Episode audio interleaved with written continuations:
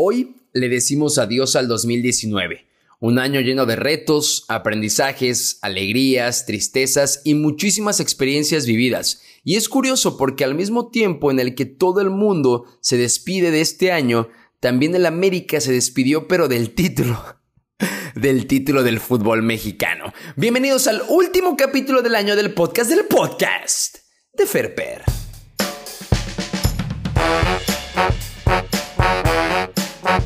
Muchos dicen que en el 2020 inicia una nueva década y otros que las décadas comienzan con los años que terminan en uno, es decir, hasta el 2021.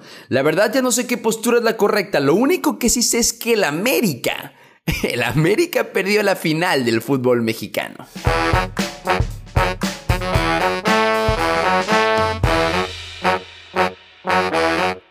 Hoy se acaba el 2019 un año marcado por diferentes sucesos lamentables alrededor de todo el mundo, como los incendios en la selva amazónica, la llegada de Evo Morales a nuestro país o la derrota de la selección nacional mexicana en la final del Mundial Sub-17. Sin embargo, también hubieron buenas noticias como los Óscares que ganó Roma, la película de Cuarón, Donald Trump fue sometido a juicio político y el avión presidencial, tal como lo prometió nuestro presidente, ya se vendió. Bueno, creo que todavía ni siquiera se ha vendido al 100%, incluso para el 2020 la presidencia de la República planea recuperarlo, pero bueno, el capítulo de hoy no se trata de ver hacia atrás ni tampoco sobre alguna anécdota que me haya pasado particularmente a mí, es más bien sobre una pregunta muy ad hoc al último día del año y que estoy seguro te la has planteado en varias ocasiones, y si no, es una muy buena oportunidad para hacerlo. ¿Qué esperas lograr durante el 2020?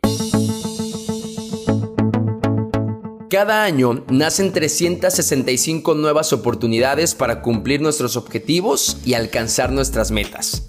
Bueno, excepto cuando es año bisiesto. El 31 de diciembre es el momento perfecto para pensar, idealizar y emocionarse por el año que está por llegar.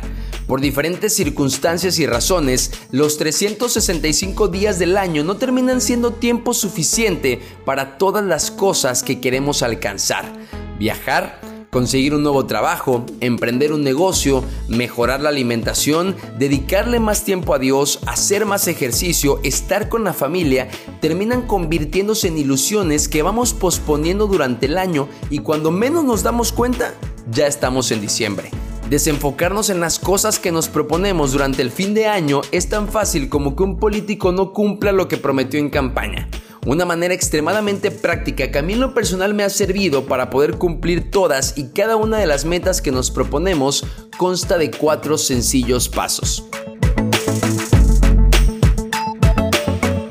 Número 1. Responde a la pregunta, ¿qué es lo que quieres lograr? Plantea tus objetivos, puede ser uno o puede ser una lista de la cantidad que quieras. Recuerda que soñar e idealizar no conoce límites. Número 2. Calendarízalos. Un objetivo sin una fecha es únicamente un sueño.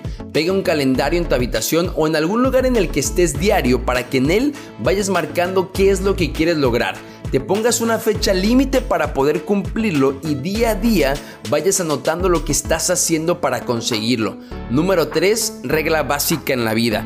Trabaja por ellos. Una vez que los tienes calendarizados, es momento de tomar acción y trabajar por ellos. Créeme que nada, absolutamente nada te cae del cielo y ningún objetivo se cumple echando la flojera todo el día. Y número 4, felicítate conforme los vayas logrando. Este será tu estímulo para poder continuar con tu lista. Con estos pasos, créeme que será mucho más fácil lograr los planes que tienes para el 2020. Por supuesto que habrán problemas y dificultades, pero créeme que nada, absolutamente nada, que no puedas superar. Si ya llegaste hasta aquí, quiero de corazón agradecerte por haberme regalado de tu tiempo desde aquel 5 de noviembre cuando salió el primer capítulo de este podcast hasta el día de hoy, el último día del año. Muchísimas gracias por acompañarme en esta aventura que espero te esté gustando y la estés disfrutando tanto como yo, pero sobre todo que te esté ayudando. Yo me despido deseando que tu 2020 sea un año lleno de amor, de salud y muchísimos éxitos. Por supuesto, aquí seguiremos esperándote en los próximos capítulos del podcast de Ferper. Feliz año nuevo y nos escuchamos el 2020.